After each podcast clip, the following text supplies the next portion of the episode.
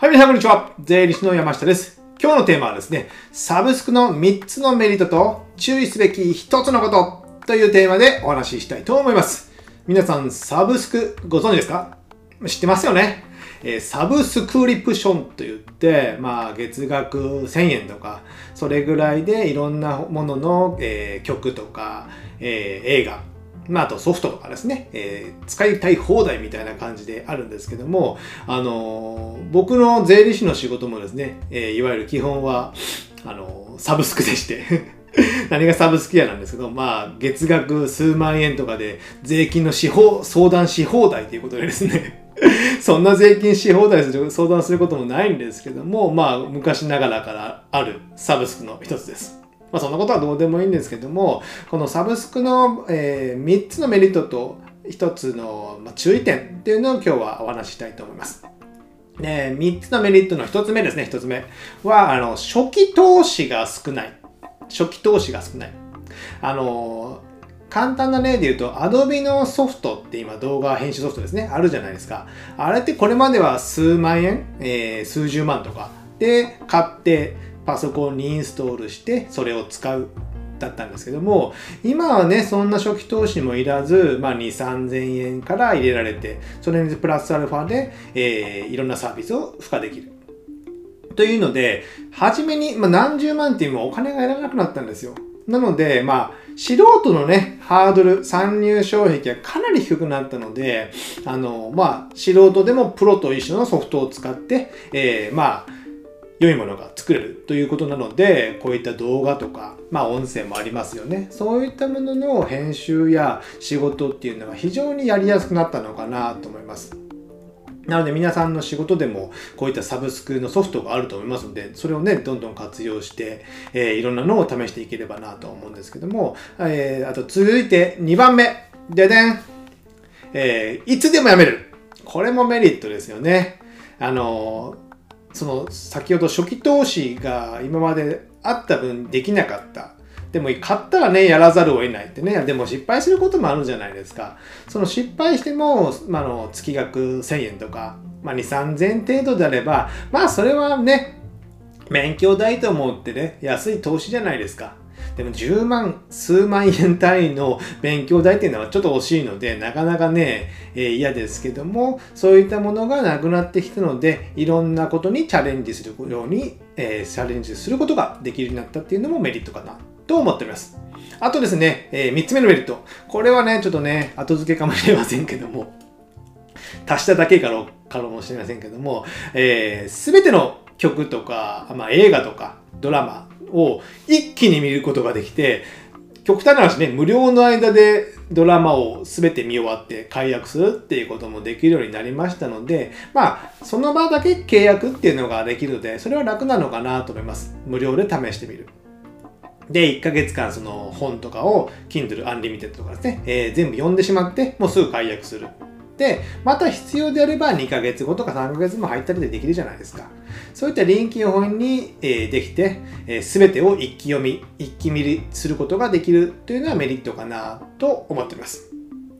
でですね、僕がですね、このサブスク入ってるのをいろいろ見てみたんですけども、えー Apple Music にまず入ってますね。えー980円で、えー何万曲とか何十万曲何百万曲かね、それは聴き放題。で、音楽はここで、あとは Amazon のプライム会員に入ってますので、ビデオとか、あれも Amazon Music とかありますかね。ああいうのも聴き放題。で、Amazon の、えーこれは Kindle Unlimited。これも入ってます。これは Kindle 本が読み放題ですね。あとですね、YouTube のプレミアム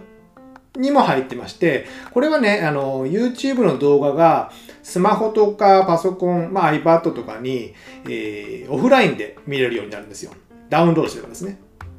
あの動画ってやっぱね、えーギガの容量食いますので、僕あんまりそんなこまで高くしてないからですね。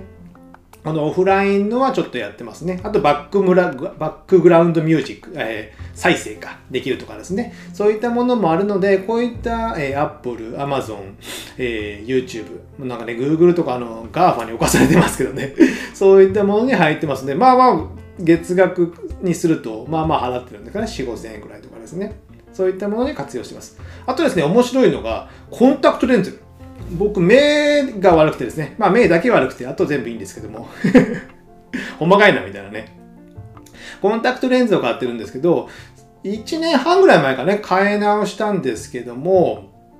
これがですね、コンタクトもサブスクってあるんですよ。月ね、800円か900円ぐらい払うんですけども、それを、まあ2年間縛りって言って、まあ2万数千円ぐらい払うんですよね、全体で。で、その後解約すれば、今使ってるコンタクトはずっと使っていい。で、その間落としたり、えー、かけたり、えー、度数の変更とかがあっても無料で交換できる。交換無料交換できたのかな？かけら持っていかなきゃいけないとかですね。そういうのはありますけども、基本交換は自由。無料でできる。これ結構すごくないですか？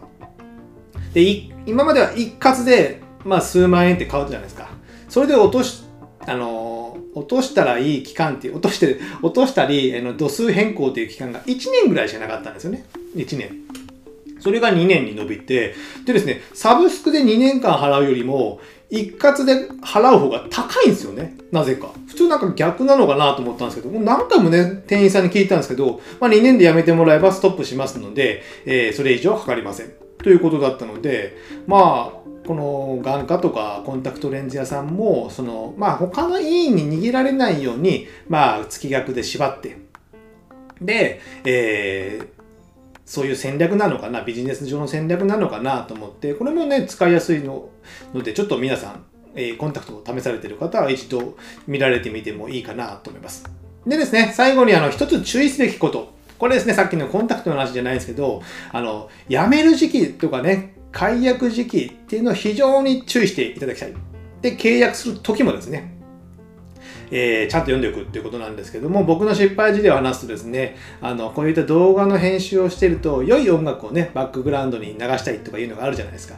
それで海外のサイトをいろいろ見てたらですね、えー、面白いのがあったので、えー、そのどあの音楽か。音楽を無料でダウンロード、月何曲までとかあるんですけど、それ2000円ぐらいあったのね。で、僕、最初は無料と思ってて、えー、1ヶ月入っててですね、まあ2ヶ月目も一応使おうと思って更新したらですね、なんとその更新が 1年更新だったんですよ なので、月2000円の先1年間は払う。今2万4000円も払わなきゃいけないですよね。でもそれでね、契約をしたことでもうちょっと慣れてしまって そのサービスあんまり使わなくなったんですけども、えー、まあ僕がね、英語読めなかったのが悪かったので、それは仕方ないことなんですけども、でもこういったいつキャンセルして、いつ更新されるかっていうのは非常に大切かなと思います。僕はね、基本的にその、入った時点ですぐもう解約の、えー 設定をするんですよ。したら2ヶ月無料であれば絶対2ヶ月後に解約されるんですよね。入ってからすぐ解約するから。で、またその後も使うのであれば、また再契約すればいいじゃないですか。そしたら払う額ってほぼ変わらないからですね。それか、あと、アラートみたいな、タスクみたいな感じで1ヶ月後、2ヶ月後に解約するかどうかっていうのをかけてます。まあ二重でかけてますね。それぐらいしないと、やっぱり意外と怖いんですよね。サブスクって。あと、あと一つするのであれば、あの、クレジットカードの明細を紙で取り寄せる。で、1ヶ月に1回チェックするっていうのは非常に大事なのかなと思います。でもね、クレジットカードの明細って最近あの、有料月110円とかね、なってることが多いので、そこまでかけるのかなと思いますけども、でも1000円のがね、更新されて110円かけた方がいいっていうのもあったりするので、えー、紙で取るか、あと、僕はですね、紙で取らなくて定期的に、まあ1週間に1回とかアプリをダウンロードしてますので、そのアプリをちょっと眺めて、あ、これ変なの使ってないのかなっていうのをチェックするようにはしてます。そうしないとね、えー、最初お安く入ったがいいが、最後にね、なんか高く払わされて、なんか嫌な気持ちになったりするじゃないですか。で、できたらね、1週間前とかにキャンセルのね、えー、キャンセル、えー、更新しますかとかね、1年更新しますか、1ヶ月更新しますか、などのメールが来ればね、えー、サービスとしてもいいサービスなのかなと思いますけども、その辺が意外とないのかなと思っております。なので、今日はですね、えー、サブスクの3つのメリットと1つの注意点まとめました。振り返ると、えーまえー、メリットは初期投資が少ない。で、やめるのもすぐやめる。で、3番目が全読みできると。で、デメリットとしては、えー、解約時期に注意ということですね。じゃあ皆さんもサブスクを使って、えー、家での生活も楽しまれてください。じゃあ今日はこの辺ぐらいにしたいと思います。ではまた次回お会いしましょう。さよなら